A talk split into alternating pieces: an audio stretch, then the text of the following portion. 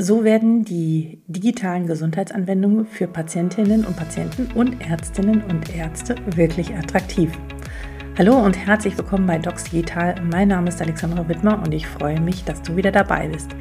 Dieser Podcast ist für innovative Ärztinnen und Ärzte und Health-Tech-Unternehmen, die gemeinsam die digitale Transformation gestalten wollen und neue Dinge umsetzen möchten. Und einer dazu, äh, einer, der dazu gehört, ist der Dr. Adrian Min-Schumacher. Er ist Facharzt für Neurologie, Neuroimmunologie und Host des Podcasts MS im Fokus. Adrian ist sehr engagiert und hat sich im Rahmen einer ärztlichen Tätigkeit in einem digitalen Unternehmen auch unter anderem mit sehr vielen Patientinnen und Patienten über digitale Anwendungen unterhalten und wie diese an sich gestaltet sein sollten, damit sie attraktiv sind und man nicht nur sich einloggt und dann, dann nie wieder reinguckt. Sehr spannend, sehr interessant seine Haltung dazu und seine Gedanken, wie wir auch Ärztinnen und Ärzte dort mehr mit in diese Prozesse eingebunden werden können und unbedingt sollten. Ähm, ja, darüber hinaus berichtet er über seinen eigenen Podcast und was er darüber denkt, wie medizinische Informationen in Zukunft an Patienten gelangen sollten. Viel Spaß beim Zuhören. Hallo und herzlich willkommen bei Docs Digital. Mein Name ist Alexandra Wittmer und ich freue mich hier heute den Dr. Adrian Ming Schumacher zu Gast zu haben. Hallo und herzlich willkommen. Schön, dass du da bist. Hallo Ming. Alexandra, danke für die Einladung. Hat mich sehr gefreut. Lieber Ming, kannst du dich nochmal den Zuhörerinnen und Zuhörern und Zuschauerinnen und Zuschauern auch mal persönlich nochmal vorstellen? Wer bist du? Was machst du? Ja, sehr gern. Also mein Name ist Adrian Schumacher. Ich bin ähm, Neuroimmunologe, wenn man das so sagen kann. Das heißt, ich habe ähm, be befinde mich den letzten Zügen der Facharztausbildung ähm, zum Neurologen, aber hatte immer einen sehr starken Forschungsschwerpunkt in der Neuroimmunologie, was vor allem die Multiple Sklerose dann letztendlich war. Und deswegen sehe ich mich auch als sagen MS ähm, ja passionierter Arzt und ähm, bin da seit einigen Jahren in der Behandlung und eben in der Forschung früher von MS-PatientInnen involviert und in letzter Zeit tatsächlich auch in mehr digitalen Sphären. Ähm, also ich habe nach vielen Jahren an der ähm, LMU-Klinikum ähm, München ähm, sozusagen erstmal kurz Akademia den, den Rücken zugekehrt und bin zu einem Digital Health Unternehmen gegangen, was eine App für MS-Patientinnen und Patienten entwickelt hat, die vor allem im englischsprachigen Raum sehr verbreitet war. Ähm, und habe dort an den verschiedenen Lösungen mitgebaut und das Ganze medizinisch und wissenschaftlich begleitet. Ähm, nachdem das Unternehmen jetzt übergegangen ist in ein größeres Unternehmen aus USA, was sich vor allem sehr generell um Autoimmunerkrankungen kümmert und nicht mehr so diesen MS-Fokus hat, bin ich jetzt wieder zurück in die äh, sagen Universitätsmedizin gegangen und aktuell am Unispital Zürich in der Psychosomatik, äh, was den Grund hat, dass die MS, wie du vielleicht weißt, Alexander, sehr viele Aspekte hat, die man mit kognitiver Verhaltenstherapie äh, behandeln muss. Ich denke da zum Beispiel an Fatigue, Depression, Angst. Und es waren einfach Themen, die ich sehr wichtig finde, inhaltlich für MS-Patientinnen und Patienten um dann in Zukunft auch und hoffentlich möglichst digital solche Themen mitversorgen zu können. Genau. Aktuell habe ich jetzt noch einen, vor einem Jahr einen Podcast gestartet, wo ich ähm, direkt am, an MS-Patienten Patienten spreche, ähm, was sehr viel Spaß macht und was mir nochmal extrem so die Augen geöffnet hat, was da alles möglich ist in den Weiten des Netzes. Mhm, mhm. Spannend, spannend. Ähm, ich möchte mal einen Schritt zurücktreten. Ähm, und zwar, wie kam dein Wechsel aus der Forschung in die App-Welt oder in die digitale Welt? Das ist ja schon sehr ungewöhnlich. Ja, ähm, von außen betrachtet ähm, mag das so sein. Auf der anderen Seite, wenn ich so mein Innenleben anschaue, und wir hatten es jetzt im Vorgespräch, hattest du so ein bisschen auch erwähnt, dass du dich als progressiv siehst, so das schwingt sehr gut bei mir mit. Ich habe immer mich interessiert für neue Technologien, für neue Sachen. Mhm. Und deswegen fand ich es auch nicht sozusagen seltsam, dass ich mich für Forschung sehr, sehr stark interessiert habe, weil mhm. es auch da um neue Technologien, neue Sachen geht.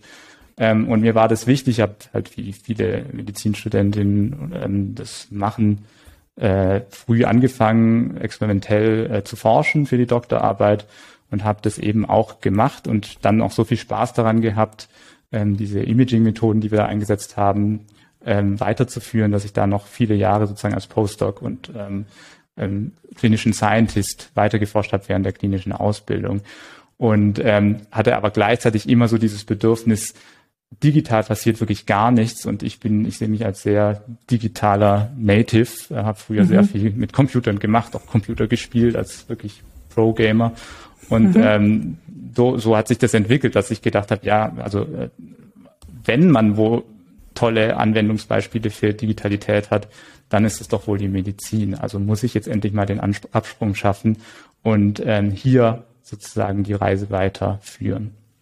Du hast also sozusagen den Gap gespürt zwischen deinem äh, privaten Umfeld und das, was alles schon möglich ist und das, wie die Medizin noch funktioniert, wie man Patienten erreicht und äh, wie man überhaupt ähm, viele ja, Abläufe hat, die noch alles andere als digital sind. Absolut. Und ähm, also wir müssen ja nicht drüber sprechen, wie analog wir in der Klinik arbeiten. Ich meine, das ist ja natürlich ja. auch Teil dieses, dieses Podcasts, aber da stöhnen immer alle nur. Aber ich finde, man muss wirklich ja. auch die, die optimistischen oder die positiven Seiten sehen. Und es gibt eben ein paar Anwendungsfälle, wo ähm, wirklich schon, schon sehr viel möglich ist mit relativ mhm. geringem Aufwand, also wo man sozusagen nicht ganz, ganz neue Systeme basteln muss, um einen Unterschied zu machen.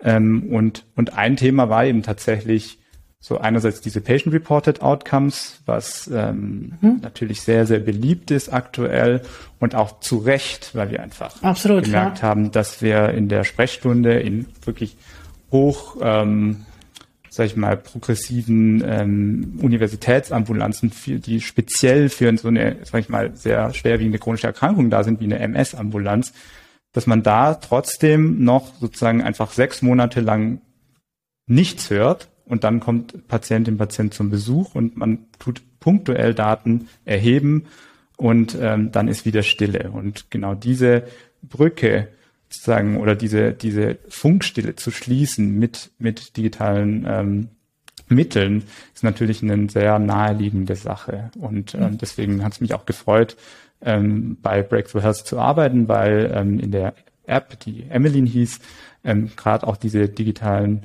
ähm, Patientenreports ähm, sehr gut erhoben werden konnten und die Leute das auch sehr gern genutzt haben. Mhm. Mhm. Und so natürlich auch, äh, wie der Forschung ganz anders äh, mit Real-World-Daten möglich ist, wenn wir ähm, also ähm, kontinuierliche Reports von Patienten in Form von Check-ups nach, äh, nach der Vorstellung haben. Ja. Absolut. Und dann gibt's natürlich noch Felder, also wo es dann nicht nur darum geht, so ja, wie ist die Stimmung oder wie ist jetzt, wie, wie schwer ist meine Fatigue aktuell, sondern äh, wenn es dann wirklich um kognitive Dysfunktion geht, die ja auch bei der MS ein großes Thema ist, mhm. selten und vor allem nie longitudinal quantifiziert wird, ähm, da ist es ein absolutes, also da geht es im Endeffekt nicht anders, als das digital zu machen und möglichst nah am Patienten, an der Patientin dran. Das heißt, auf dem Smartphone. Mhm. Ähm, und hier ist, leider muss man auch gleich schon dazu sagen, ist es jetzt auch nicht so, dass da schon wahnsinnig viele Lösungen ähm, irgendwie da draußen sind, die, die ständig genutzt werden, sondern das ist gerade erst im Entstehen und das braucht auch etwas Entwicklungszeit, um das, wir mal, valide ähm, zu machen. Aber das sind super wichtige Anwendungsfelder und ähm, je mehr wir es schaffen können, diese Sachen in den nächsten Jahren auch durchzudrücken, desto schneller wird sich da auch in diesem Feld ähm, wirklich maßgeblich was für die Patientinnen und Patienten verbessern. Mhm. Mhm. Am Ende, also wir werden jetzt nochmal gleich äh, genauer auf diese digitalen Gesundheitsanwendungen, sei es jetzt nun Digas oder auch App-Anwendungen nochmal eingehen, aber ich glaube, es, wir müssen unabhängig von dieser Erkrankung dahin kommen, dass eigentlich jeder, der ähm, eine äh, Diagnose bekommt, spätestens an dem Zeitpunkt sozusagen zusätzlich zu einer Erstberatung, Diagnostik sozusagen gleich die passende digitale Anwendung bekommt, die ihn in dieser Zeit mit begleitet und ähm, als sozusagen als ja als Begleiter das äh, zu sehen, weil ich glaube, dadurch können wir auch nach Erkrankungsbeginn immer noch äh, gute sekundäre Prävention betreiben, wenn wir da noch kontinuierlicher Daten messen. Aber da sind wir noch nicht. Erstens, weil es diese ganzen Produkte noch gar nicht so gibt. Zweitens ähm, sind die Ärzte noch nicht so weit. Da kommen wir auch noch drauf. Und die Patienten auch noch nicht. Und das ist ja etwas, worüber wir im Vorgespräch schon gesprochen haben. Es gibt es schon über zwei Jahre digitale Gesundheitsanwendungen. Manche sind schon vom BFAM durchgewunken, werden von den Kassen erstattet, manche noch nicht. Manche haben ordentlich dran zu knapsen, all die Anforderungen zu erfüllen. Studien ähm, ähm, dementsprechend äh, zu gestalten und so weiter. Ähm, und was welches Thema ist da, was dich da am meisten umtreibt? Also wie nimmst du das so die Situation aktuell wahr? In den letzten zwei Jahren siehst du da schon Bewegung? Ja, also die Situation ist natürlich maximal spannend und man muss ja auch immer wieder sagen, dass das in anderen Ländern ne, auf Deutschland geschaut wurde.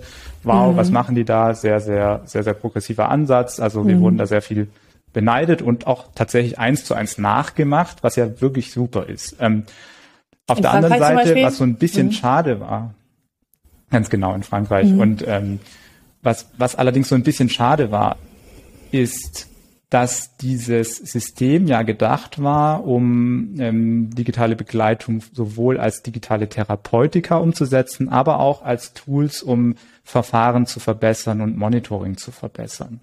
Und so ist es ja auch, wenn man sich diesen DIGA-Leitfaden durchliest, ähm, sehr klar auch aufgeführt. Und wenn man aber schaut, welche DIGAs letztendlich am Anfang released wurden und auch sozusagen erfolgreich sind, und wo auch die Verhandlungen mit dem GKV-Spitzenverband gut funktioniert haben, ähm, das sind das digitale Therapeutika, was absolut ein super Anwendungsfeld ist und ein sehr mhm. naheliegendes und sehr viel Raum auch noch in der Zukunft annehmen wird. Aber wir haben ja jetzt gerade eher vom Monitoring gesprochen und von mhm. Begleitern, die mhm. einem bei einer chronischen Erkrankung helfen. Und hier haben auch wir damals gemerkt, dass hier die Bereitschaft, so solche Tools zu finanzieren deutlich geringer ist, mhm. weil das äußert sich schon allein in der Art und Weise, wie das System aufgesetzt ist. Wenn man eine DIGA ähm, sozusagen Fast Track releasen möchte, ähm, dann muss man ja ähm, eben eine Studie machen, was super sinnvoll ist, gibt es überhaupt nichts gegen einzuwenden. Aber diese Studien sind natürlich auf medizinische ähm, Endpunkte ausgerichtet. Das heißt, ich möchte ja. ähm, Fatigue verbessern, gemessen auf eine Fatigue-Score. Oder noch ganz simpel, ich möchte den ähm, Blutdruck verbessern. Und also einfach medizinische Outcomes, sehr sinnvoll für digitale Therapeutika, aber ja nicht für ein Verfahren erstmal. Beim Verfahren geht es ja um andere Dinge auch, die vielleicht auch mit diesen Studien schwieriger zu belegen sind. Ähm, und das ist wirklich ein gesundheitsökonomischer Ansatz teilweise. Und da wird es einem, sag ich mal, als mhm. Diga-Hersteller nicht wirklich leicht gemacht, solche Dinge ähm, durchzubringen. Und eben, wenn man so ein bisschen die, den Flurfunk einfach hört, wie, wie so bisher diese Verhandlungen gelaufen sind, ähm, gerade mit dem GKV-Spitzenverband, dann ist da so, ähm, ja, das sehr ausgerichtet auf die ganz klassischen medizinischen Endpunkte. Und ähm, da würde ich mir einfach nur wünschen, dass wir da einfach weiterdenken, weil wie gesagt, hier ist viel Geld einzusparen potenziell und mhm. gleichzeitig die Lebensqualität und auch ja viele Abläufe für alle Beteiligten, wirklich für alle Beteiligten zu verbessern. Das betrifft vor allem natürlich Patienten, Patienten, aber auch uns Ärztinnen und Ärzte. Und da ist so ein großer Punkt und ich habe im Rahmen meiner Tätigkeit bei Breakthrough sehr viele Interviews gemacht mit Kolleginnen und Kollegen, äh, wirklich aus dem MS-Feld, sehr spezifische Kohorte, wie sie denn solche Produkte überhaupt sehen. Und ähm, das war eigentlich ganz mhm. interessant, weil so grundsätzlich war es jetzt nicht so. Man sagt ja immer, ja, viele sind da total, also die finden das ganz schlimm, äh, sind da sehr konservativ eingestellt, reaktionär gar.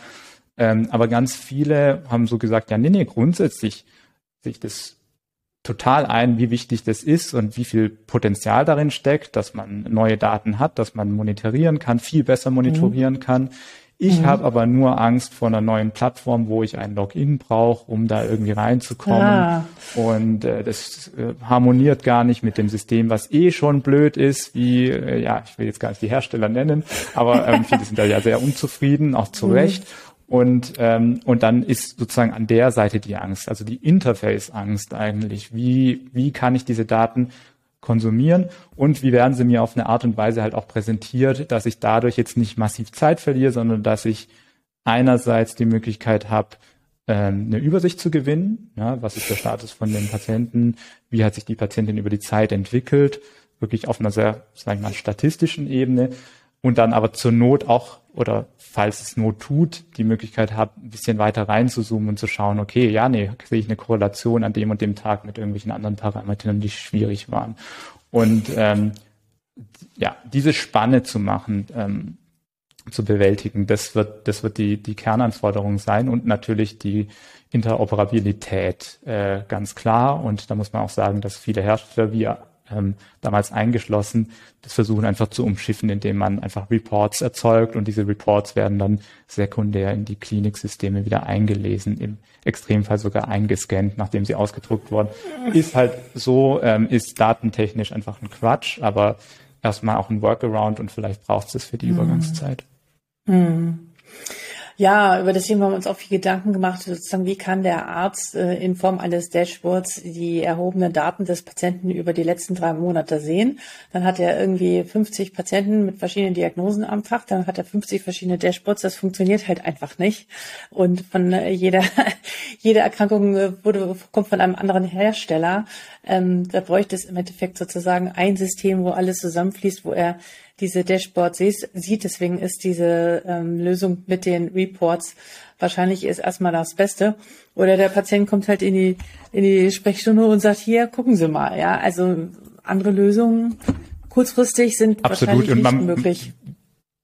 Wir sind es auch ja zum Teil auch gewöhnt, muss man ja auch sagen. Also wo kommen wir her? Mhm. Wir kommen her, dass wir von verschiedenen Spezialisten unterschiedlich formatierte Briefe sehen, da müssen wir ja. uns durcharbeiten. Das sind, das machen wir auch einigermaßen äh, gern.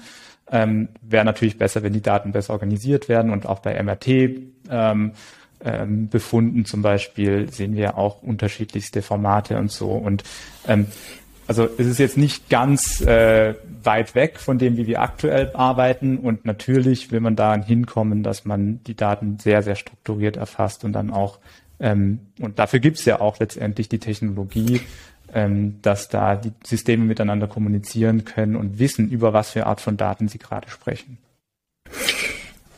Habt ihr auch im Rahmen dessen äh, die Möglichkeit gehabt oder schon genutzt, dass es, wenn sozusagen äh, so ein longitudaler Verlauf war und ihr gesehen habt, eine Symptomatik ist, äh, was ich Fatigue, die Symptomatik äh, hat zugenommen oder ein anderer äh, Parameter hat sich verschlechtert, dass ihr in Form von so einer Form vom Ampelsystem dem Patienten dann automatisiert eine Nachricht zugeschickt habt, oh, oh, oh, jetzt ist es an der Zeit, dass sie ähm, mal ihren ähm, Neurologen wieder aufsuchen. Ähm, Gab es das schon?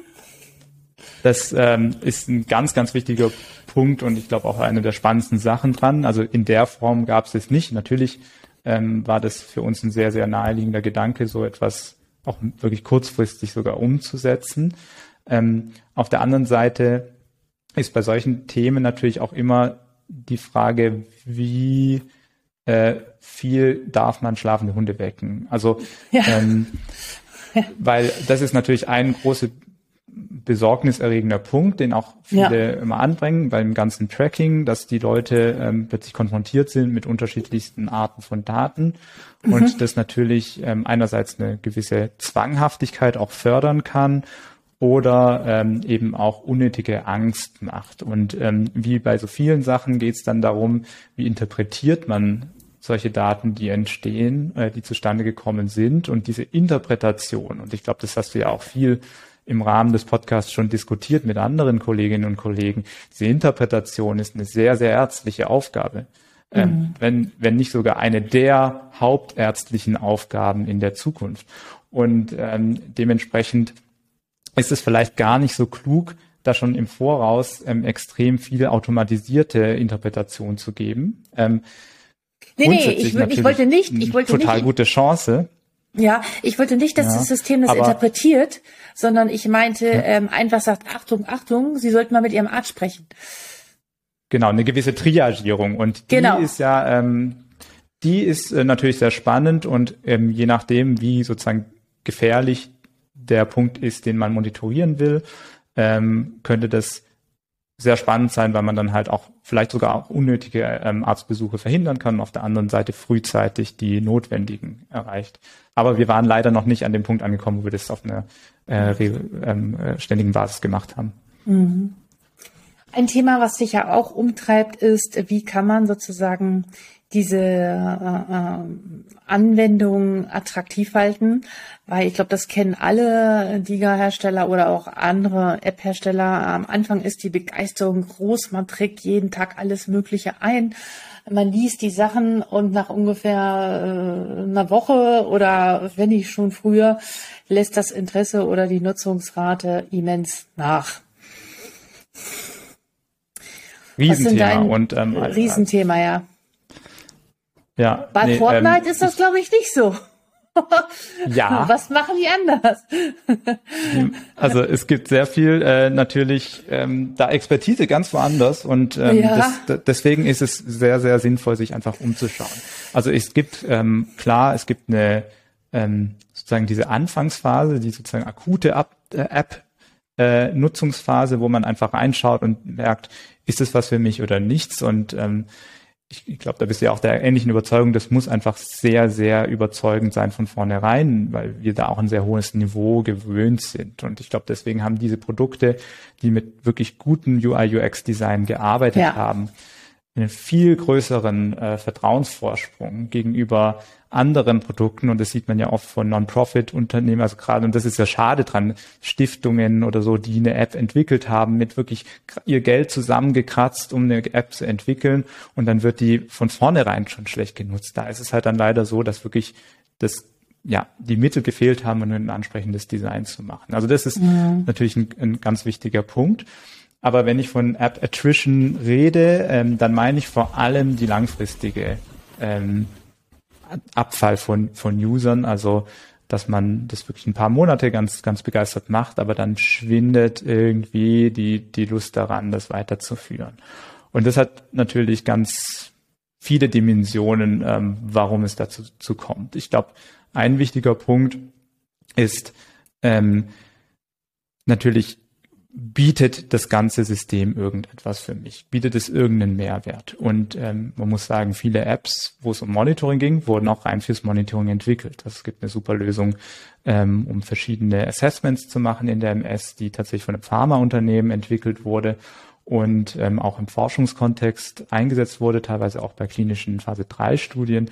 Und da hat man einfach nur darauf geschaut, dass die, die Leute da diese, diese Tests machen und, und gut ist letztendlich haben die Patienten das auf Dauer natürlich gehasst. Also was habe ich denn davon, täglich so einen, so einen Test zu machen? Mhm. Ähm, ich habe natürlich schon mehr davon, wenn ich irgendeine Art von Feedback dazu kriege. Ähm, das kann im simpelsten Fall ist es halt automatisiert, irgendeine Art von, von Auswertung. Das nutzt sich vielleicht auch ab, wenn man die direkte Relevanz und Konsequenz davon nicht sieht. Und deswegen kommt dann ähm, zunehmend noch andere Dinge ins Spiel und das ist dann der Healthcare Professional, ne? also wir Ärztinnen und Ärzte, ähm, die mal damit tatsächlich auch irgendwas anfangen und teilweise diese Daten auch aktiv mit den Patientinnen und Patienten diskutieren. Ähm, das ist so ein wichtiger Punkt und ähm, du hast wahrscheinlich auch schon mal mit Ralf Ziemsen gesprochen, der auch im MS-Feld ähm, da wahnsinnig agitiert mhm. und aktiv ist im Digitalbereich ähm, aus Dresden. Und, ähm, und, und Charles sagt auch noch, immer, ja, man noch. muss diesen der kommt noch. Gut, dann, will ich, oh Gott, dann kann ich nicht seinen Kernpunkt wegnehmen. Aber dieser Feedback Loop ist wahnsinnig, wahnsinnig wichtig. Und das sehe ich absolut genauso. Man braucht diese Schleife, ähm, dass, dass diese Daten mit, mit einem besprochen werden und dass sich jemand dafür interessiert. Die Daten, die in der App erhoben worden sind.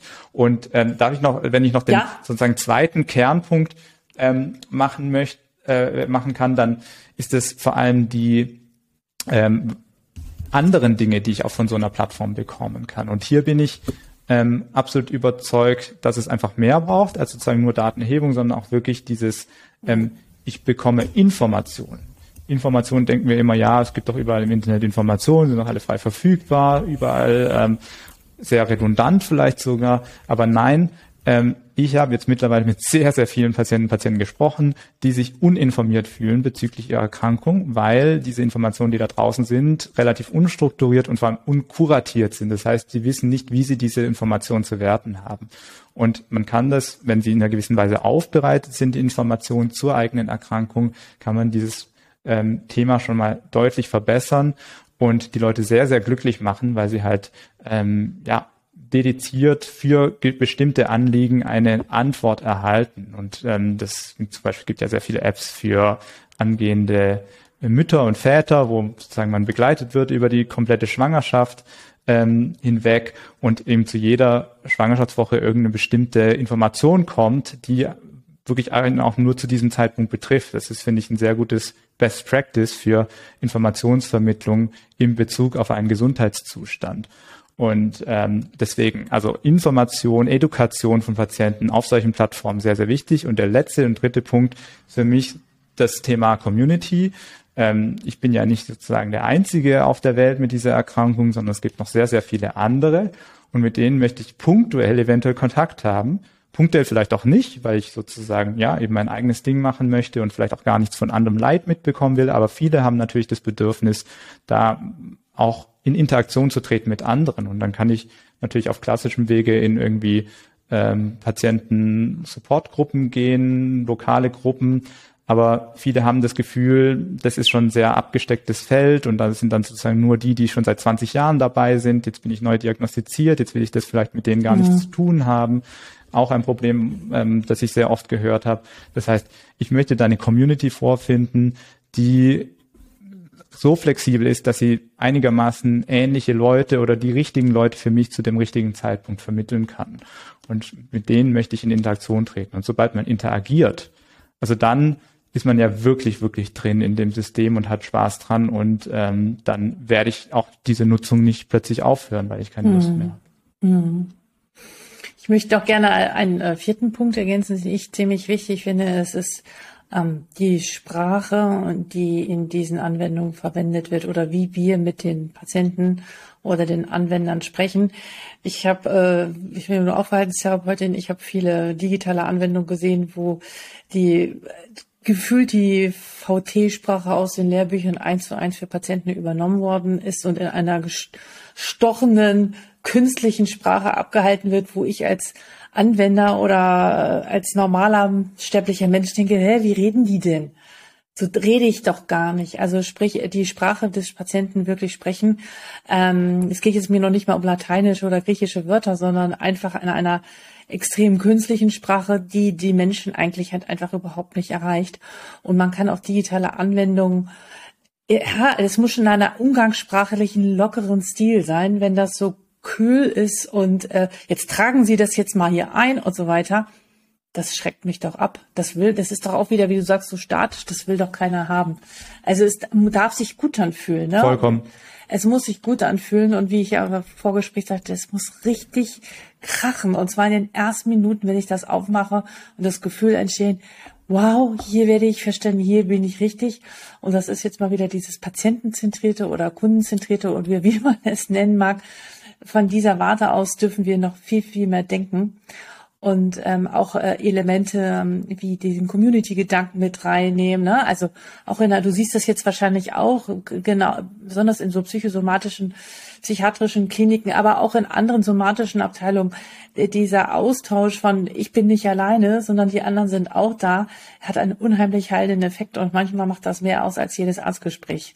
Und da Vollkommen. Und ich glaube, ja sorry, diese, diese menschliche Komponente ist einfach wahnsinnig wichtig, ja. weil wenn wir solche Apps entwickeln, und dann steht natürlich auch sehr viel einfach Gamification im Vordergrund, ja. also wie kann ich irgendwie die Leute da schon auf eine Art und Weise hacken, dass sie da irgendwie Spaß dran haben, ist ja Klar. de facto Klar. so, ist, finde mhm. find ich per se auch erstmal nichts Verwerfliches dran. Ähm, wenn man zusätzlich noch diesen menschliche Komponente hat und wenn sozusagen das System nicht dafür da ist, sagen, sich selbst genug zu sein, sondern es wirklich ein Behandlungssystem ist. Und ein Behandlungssystem umfasst für mich immer irgendwelche ähm, Healthcare Professionals, die da mit einem interagieren, sei es mit Messages ja. auf, oder in einem Forum oder vielleicht sogar mit zusätzlichen Televisits. Aber dass man das Gefühl hat, es ist eine Plattform, die macht Spaß auf der einen Seite, aber da habe ich mit Menschen zu tun, die mit mir auch in Kontakt treten können. Mhm. Und es sind echte Menschen, das ist nicht eine AI dann finde ich, verliert es auch diesen Dystopie-Charakter, den halt viele andere Lösungen, die jetzt vielleicht auch nicht aus dem Gesundheitssektor kommen, leider schon haben und wo man dann auch nach einer Zeit und gerade wir in Deutschland ja auch immer sehr schnell gegruselt wird von der Art und Weise, wie da mit einem umgegangen wird oder was, was für ein Bild die vermitteln, nämlich so ein, ja, ich interagiere nur mit Robotern. Also das darf natürlich nicht aufkommen, dieser Gedanke. Mhm.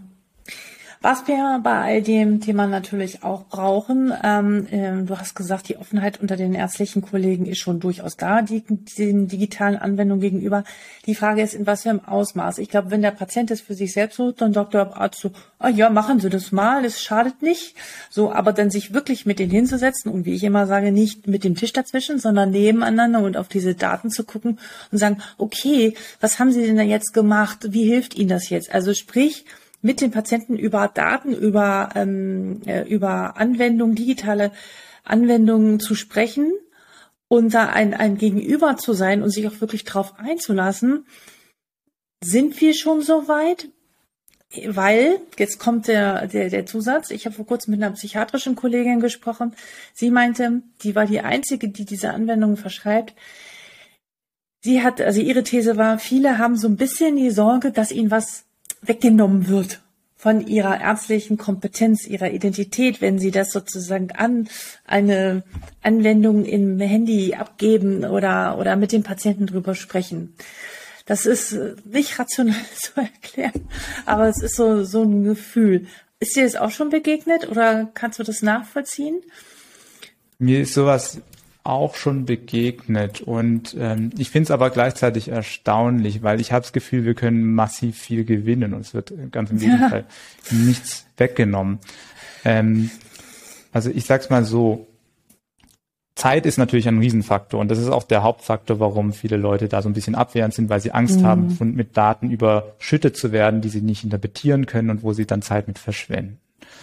Ähm, jetzt in der idealen Welt wo die Daten wirklich gut aufbereitet sind und wo man dann aber vor allem auch sehr viel Zeit spart in der Sprechstunde, weil man sich die Daten nicht selber raussuchen muss oder auch in der mhm. Klinik, im, vor allem im stationären Alltag, man ständig ja nur damit beschäftigt, Daten irgendwie zusammenzutun und irgendwie zu, zu interpretieren, rauszusuchen, wirklich sehr basale dämliche Tätigkeit.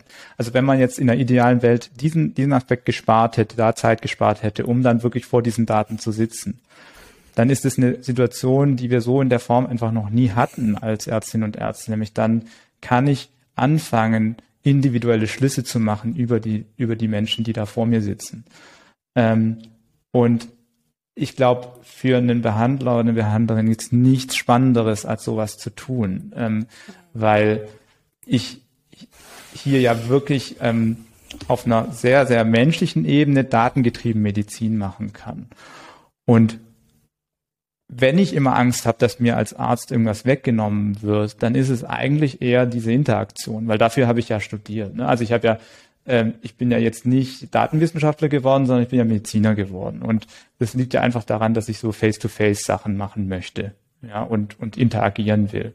Und äh, wenn ich eben weniger Seiten auf der Datenerhebung, äh, Zeit auf der Datenerhebungsseite verbringe und ähm, dafür mehr interagieren kann, dann habe ich genau sozusagen äh, ja Check Jackpot, dann habe ich habe ich das Berufsbild besser erfüllt als zuvor. Das ist ein total wichtiger Punkt, diese Unterscheidung zwischen Datenerhebung und Interaktion. Und ich glaube, das ist ein, ein ganz wesentlicher Schlüssel, der bei vielen ärztlichen Kolleginnen und Kollegen, glaube ich, noch nicht so richtig angekommen ist. Nicht umsonst laufen die ganzen Liga-Hersteller herum und haben riesige Vertriebsteams äh, mit diesem Ziel, wie erreichen wir denn endlich mal die Ärzte? Ja, einerseits war es sozusagen die die einfache Verfügbarkeit, äh, die ihnen fehlt und dann vielleicht noch mehr diese Erklärung dahingehend. Ähm, wobei ich muss sagen, dieser dieser Satz von vielen Softwareanbietern oder Herstellern, ja, dann haben sie wieder mehr Zeit für den Patienten, den finde ich auch schon so ein bisschen abgelutscht. Ich glaube, das muss man noch differenzierter erklären und genau sagen, was haben Sie davon? Ja, du hebst den Finger. Nein, mir ist noch ein anderer Punkt gekommen, der mindestens mhm. genauso wichtig ist und den man auch in der Hinsicht immer ein bisschen übersieht. Zeit mit dem Patienten betrifft auch die Information. äh, auch ein Punkt, den ich herausgefunden habe mit vielen Kolleginnen und Kollegen, gerade in der MS. Mhm. Ähm, sie verbringen im Erstgespräch neu diagnostiziert sehr viel Zeit mit so Standarderklärungen. So, was ist die Erkrankung? Genau. Um, was geht Das sind spannende Sachen, macht auch manchmal Spaß, sowas zu erklären, wenn man die Zeit hat. Aber viele reden sich da auch den, wie sie selber sagen, Mund fusselig. Ja. ja. Und das heißt, man hat so ein Standardprogramm, was man runterspult, was einen dann irgendwann mal auch selbst langweilt. Und ist ja auch eine Art von Zeit, die verbraucht wird, vielleicht sogar unnötig, ähm, weil diese Basisinformationen können in einer anderen Art von Kurs oder ähm, ja. Äh, Tutorial viel besser und viel, viel, viel angemessener, vielleicht in einem besseren Tempo erklärt werden für die Patientinnen und Patienten, sodass ähm, Ärztinnen und Ärzte in der Information dann doch wieder Zeit gewinnen und sich auch auf spezifische Informationen ähm, konzentrieren können. Und ähm, wieder Thema MS. Ähm, gibt ja eben viele andere Baustellen, die es noch gibt und vielleicht individuelle Therapiesachen, wo man dann wirklich sich die Zeit nehmen kann, diese fünf Minuten, die man sonst mit Basisthemen äh, verbracht hätte. Und deswegen denke ich, das brauchen die Patienten müssen von Anfang an in eine Community kommen, auf irgendeine Plattform, wo sie so die dieses Onboarding, wie man so schön sagt, Absolut. können. Ja. ja, du hast diese chronische Erkrankung jetzt, das ist ähm, viele andere Leute haben das auch und mussten da leider durch. Und ähm, aber jetzt erklären wir zumindest mal, was da überhaupt passiert und warum man das jetzt bei dir vielleicht diagnostiziert hat und und und. Ähm, kann man sehr viel Zeit mit verbringen, die sich aber sehr, sehr viel, sehr, sehr lohnt. Mm, mm. Wo ich dachte, ehrlich gesagt, dass in der, gerade in der EMS-Szene es unheimlich viele Communities gibt, aber gut, das ist jetzt mal ein anderes Thema. Ähm, ja, es gibt viele Communities, und viele ja. sind aber auch Pharma getrieben. Ja, ich wollte gerade sagen, genau. Ja, also diese MS-Nurses von den unterschiedlichen Pharmafirmen. Genau. Passt zum nächsten Thema. Du hast ein, auch einen eigenen Podcast, äh, den ich sehr empfehlen mag. Ähm, kannst du noch mal den Namen sagen von deinem Podcast?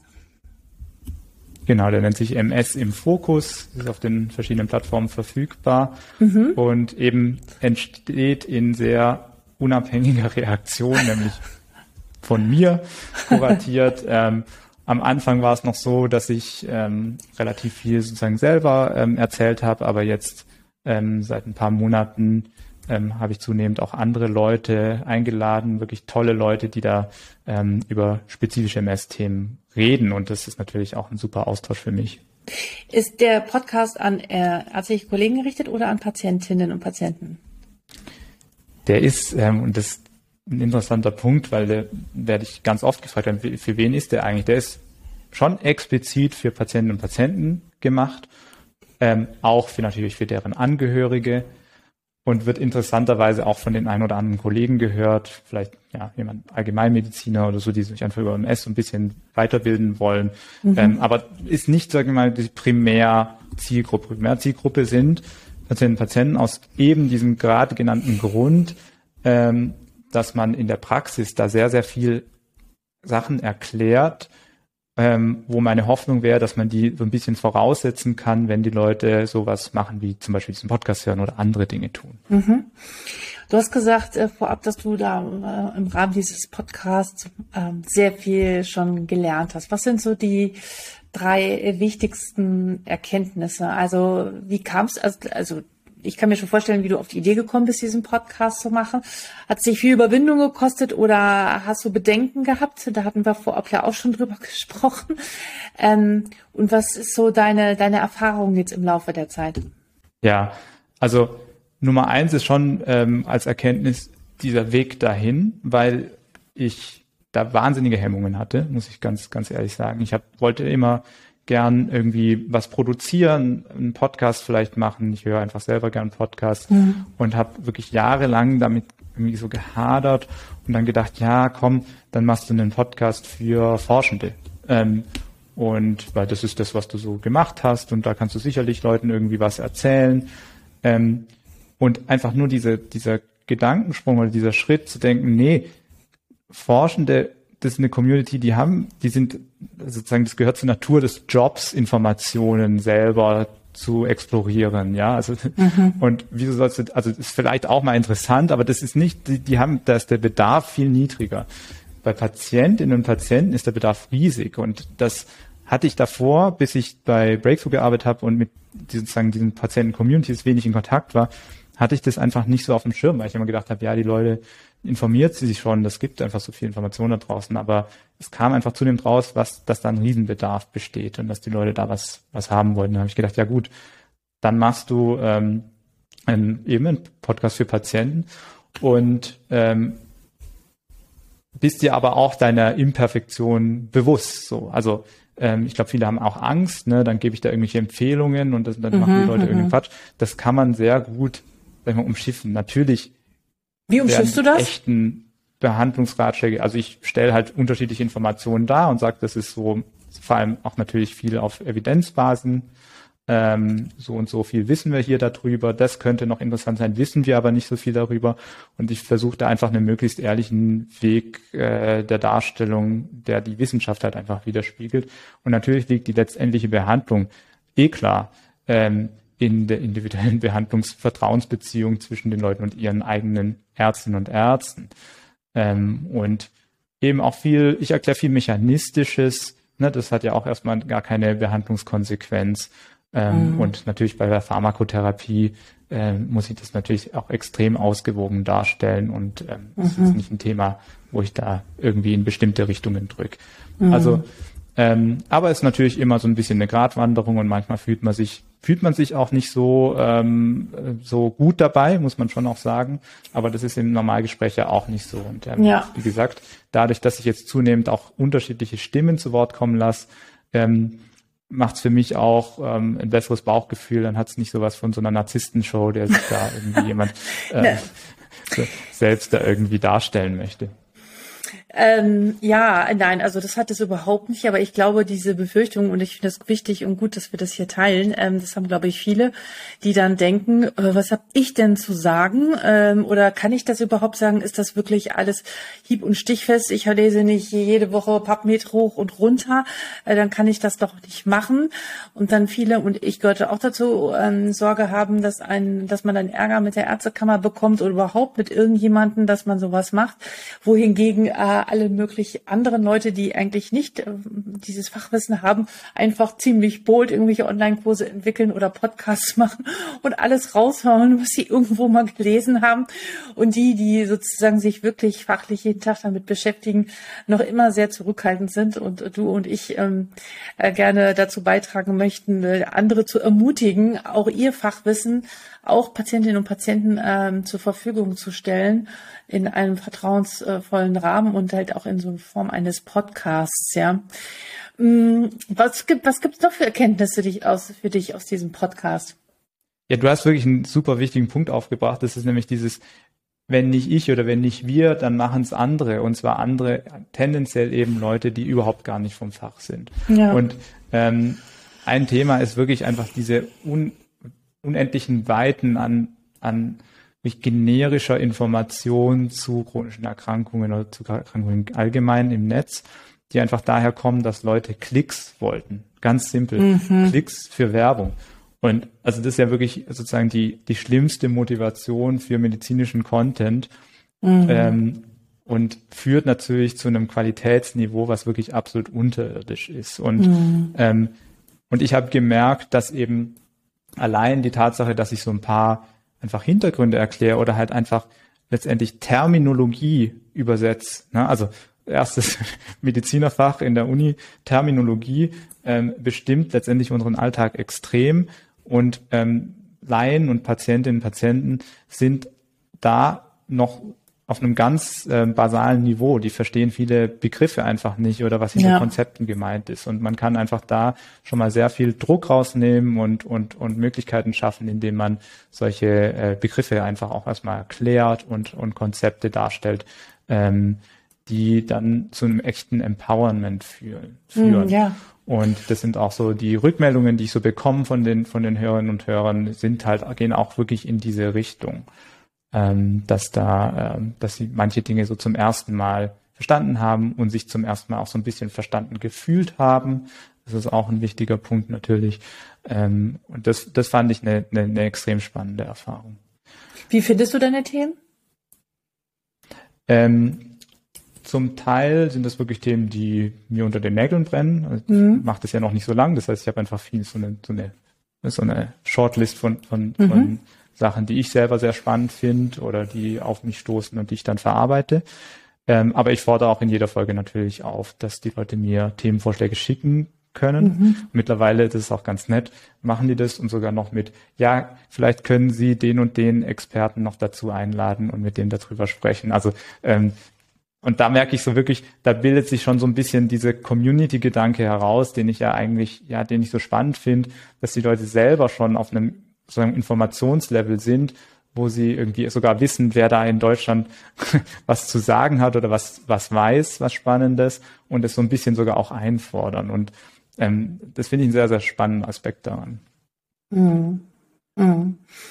Wo glaubst du, werden wir mit diesem Thema 2030 stehen? Ähm, wie wird sich unser Arztberuf verändern und wie werden sich auch vielleicht mal die Patienten verändern, ne? die halt natürlich dann noch mehr in solchen Communities sein werden. Das macht ja ganz viel mit unserer Identität. Wir kommen aus einer ganz konservativ klassischen Welt ähm, und äh, unser Selbstverständnis. Ähm, also mir wurde das noch wahrscheinlich noch anders eingebläut als dir. Aber wohin werden wir gehen? Was, was ist wichtig? Was dürfen wir dazulernen? Ja, also wenn man, wenn man schaut, wo, wo wir herkommen, das ist ja das klassische Patriarchat, so, ja, ich weiß alles, ja. Patient weiß nichts und ich erzähle dem was und sag ihm, was gut für ihn ist. Ähm, und da gehen wir ja eben zu dem von weg. Das heißt, mhm. wir sind konfrontiert und dazu führen auch Sachen wie mein Podcast und viele andere Sachen natürlich, ähm, dass die Leute auf Dauer informierter sind, so und auf einem höheren sozusagen Einstiegsniveau in Sachen Information stehen. Das heißt, ähm, was wir sozusagen als Einzelbehandler den Leuten erzählen, ist eben vielleicht schon was, was sie schon wissen und dementsprechend ähm, geht es vielleicht eher um die Sortierung, also um die mhm. um die Einordnung, weil nur weil jemand mal was gehört hat im Podcast oder ein paar Sachen gelesen hat, ist das ja auch unsere Erfahrung, können sie natürlich noch nicht das Feld überschauen. Also da sind wir immer zu jedem Zeitpunkt werden wir den Leuten da was voraus sein. Und wenn man mhm. nur ein bisschen anerkennt, dass man vielleicht manches Detailwissen jetzt in dem Moment nicht hat und die Patienten das auch, die können das nicht voraussetzen, das werden sie auch lernen, dass nicht jeder Arzt alles weiß. Die werden ja auch umdenken, äh, genauso wie wir. Dann ist es eher so dieses Verhältnis als Arzt, als, als Kurator. Ne? Also wirklich, mhm. ähm, ich, ich ordne mit den Leuten, ich gebe den Leuten Impulse, ich helfe ihnen Sachen einzuordnen in den Gesamtkontext, ähm, ich lot sie durch bestimmte Therapiepfade, ähm, ich kläre sie auf über bestimmte Spezialtherapien, äh, wo es jetzt vielleicht nicht den Standardaufklärungsbogen sozusagen gibt und ähm, berate sie da in der Hinsicht und kann mit denen wirklich sehr ja individuelle Therapieentscheidungen treffen. Und ähm, also du merkst, es gibt also 90 Prozent ist da Kommunikation und das hast du, glaube ich, auch in anderen Folgen schon viel besprochen. Ja. Ähm, sehr, sehr viel kommunikative Arbeit, aber auf unterschiedlichen Ebenen. Nicht nur dieses, ich rate eine Aufklärung runter, die ich jetzt 20 Mal am Tag mache. Völliger Quatsch. Mm. Mm. Ja, da gibt's auch schon Lösungen für. Aber das ist, äh, gibt's auch andere Firmen, die das schon machen, ähm, wie man das digital gestalten kann. Gibt es ähm, eine Buch, ein Roman oder ein Sachbuch, was du empfehlen magst, was dich ähm, beeindruckt hat in deinem Leben? Wie? Also ähm, ich, ich mache es mal ganz nüchtern. Ich ähm, habe letzten Doch. Sommer ja. ähm, ein Sachbuch gelesen tatsächlich. Ähm, weil mich einfach diese Klimathematik einfach wahnsinnig beschäftigt hat. Ähm, ja. habe ich gesagt, jetzt musst du das, dieses Wissen mal auf fundierte Basis stellen, weil eben auch immer nur so rumzulabern von wegen, ja, da können wir einsparen, CO2, da können wir, mhm. äh, bringt nichts. Und dann habe ich gedacht, ja, von wem lässt du dir das erzählen? Am besten von jemand, der sich da viel Gedanken zu machen muss, weil er sehr viel Geld hat. Und letztendlich war es Bill Gates, der ja mit seiner Stiftung da extrem ähm, natürlich gut überlegen muss und informierte Entscheidungen treffen muss, wo man wie agiert. Und das war also, wie man die, wie wir die Klimakatastrophe verhindern können von Bill Gates, ähm, sehr empfehlenswert, weil man da auf einer ganz nüchternen Basis einfach erfährt und aber gleichzeitig unterhaltsam, ähm, wo sozusagen die Angriffsstellen sind, um wirklich mit dem CO2 ähm, zurechtzukommen. Spannend. Vielen Dank. Eine Frage ist mir jetzt noch eingefallen. Wo möchtest du arbeiten? Wie stellst du dir in Zukunft deinen idealen Arbeitsplatz vor als Neuroimmunologe? Ich denke mal, du wirst wahrscheinlich in dieser Nische bleiben. Also Nische, das ist schon ein Riesenthema. Ähm, was, was, was, was, was ist so dein, deine Vision? Was möchtest du gerne ja, machen? Das, da hast du dir die schwierigste Frage zum Schluss aufgehoben, ja. ähm, weil das, ich das in der Form natürlich noch nicht weiß. Ich glaube, ähm, also ich denke nicht in diesen ganz langen Perioden, sondern so ein bisschen kurzfristiger und das ist, glaube ich, auch manchmal von Vorteil, wenn man dann einfach auch Dinge sich traut zu machen, die vielleicht mhm. jetzt eben nicht so logisch erscheinen. Ähm, ich weiß sicher, dass ich in Zukunft nicht zu 100 Prozent präsent vor Ort in einer Klinik oder in einer Praxis arbeiten möchte. Ähm, und ich glaube, dass wir in Zukunft dann oder langfristig für meinen Berufsalltag auch die technologischen Möglichkeiten haben, dass das nicht so sein muss.